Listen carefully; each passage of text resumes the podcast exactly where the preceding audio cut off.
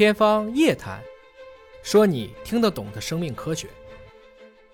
天方夜谭，说你听得懂的生命科学。各位好，我是向飞，为您请到的是华大集团的 CEO 尹烨老师。尹老师好，《自然》杂志上发表了这样的一篇研究的文章，说物种寿命越长，找到了什么相关的规律性呢？就是它的突变率是越慢的。因为单个细胞的大小啊，不同的物种之间的差别其实没有那么的大。那比如说体型越大的物种，是不是意味着它的细胞就越多？那是不是意味着它其实更容易衰老呢？也不能够一概而论哈。那么这项实验研究的设计是怎么设计的？这个研究当中呢，就是这个三个研究所，这也是英国最著名的基因组中心了，就开始去根据上面的这个皮托悖论去验证这些理论。具体来讲呢，就是用测序的方法测量了十六种哺乳动物的体细胞突变，包括它们的寿命，包括它们的体重。大家要去对这些问题都逐一的进行一个规划的分析。当然，包括人类，还有老鼠、狮子、长颈鹿，啊，包括有一种长寿且高度抗癌的，我们叫裸鼹鼠。我过去讲过啊，这个东西几乎不得癌症。那么样本呢，主要是由伦敦动物学会在内的许多机构来提供的，基本上做的是全基因组序列测定，来自了四十八个不同个体的肠隐窝产生的。那么以测量呢，它是单个肠道的这一部分干细胞的一个突变率，那么就对这些突变的特征呢来进行了一个分析。研究人员发现，体细胞突变随着时间的推移呢，呈现了线性的累积，这肯定是对的。而且呢，它们是由包括人类在内的所有物种，他发现哎都有类似的一个机制，尽管啊他们的比如说饮食啊，他们的这种生活史是截然不同的，但都遵循了这样的机制，这也可以说是一种趋同的演化。那么研究人员发现了呢，比如说关键结论之一就是体细胞突变率会随着每一个物种寿命的增加而降低，换言之，你寿命越长，它的突变速率就越慢。这就提供了这个体细胞突变在衰老当中可能去发挥这些作用的证据。你比如说老鼠，又或者说老虎，这样看起来是根本不同的一个动物，它们产生了对应的一个基因变化的模式。但是更令人兴奋的就是在于，虽然老虎比老鼠大很多，但是它的体细胞突变率也低了很多。也就是说，寿命和突变率是成反比的。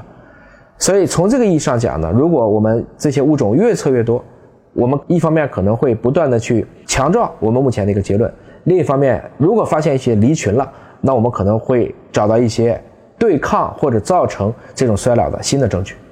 我们得出这个结论啊，其实还是观察到的一种现象。那么背后导致突变的这个原因到底是什么呢？我们过去知道，比如说像大象，它自己任何一个细胞当中都有二十套我们叫 EI 基因的副本，而人类只有一个，这就是大象比人类的体型大很多。但为什么绝大部分大象长寿且较低的癌症患病率？我们在像蓝鲸啊这样的一些大的动物，其实也会发现一些类似的几率。但是毕竟我们现在观察到的现象还是有限的。关于这个皮托悖论，这个答案还仍然在继续。我们考虑到了寿命以后，其实。按照刚才所讲的这个结论，我们依然还需要去做更多的不同的物种，不能简简单单的就通过就是看看体型的差异来决定的。换言之呢，既有它的不同的体型的差别，这可能只是一个表象，我们还需要知道它更多的自己的一些分子的基础。比如说，同样的像这些大型的动物，长颈鹿啊、大象啊，或者是像鲸啊，它们可能是。我们说绝招异路同途，虽然它的结果或结论是类似的，但是它们的机制可能不尽相同。这项研究继续进行下去，真的可以让我们逆转衰老吗？返老还童做得到吗？其实这个问题呢，这个大家一直都想积极的去寻找。在我来看呢，它对我们的抗衰老再生医学的研究是有意义的。当然，衰老是一个综合的一个结果，特别是人类的抗衰老就更复杂了，因为我们还有我们更复杂的一个大脑和智能的问题。归根结底呢，衰老是由于我们具体的一个细胞当中的多个分子共同作用的一个结果。这其中很重要的就是分子损伤，包括自由基、线粒体、端粒。我们这几年啊，很多诺贝尔也都是围绕着这个啊衰老的大的主题来进行对应的评判的。归根结底呢，虽然我们可以推测体细胞突变会导致衰老啊，但是我们还需要更多的证据，以及要根据这些证据得到可以逆转这些衰老的相关的方法啊。所以下来来看呢，还是要把这个工具做得更加的聪明、更加的便宜，用的样本量更少，有更多的动物可以得以去检测和测序啊。希望终有一天呢。我们人类能够找到一些不能叫灵丹妙药吧，至少可以找到一些延年益寿的这样的一些有效的干预手段。我相信这个文章呢，还是有这样的一个正面的作用的。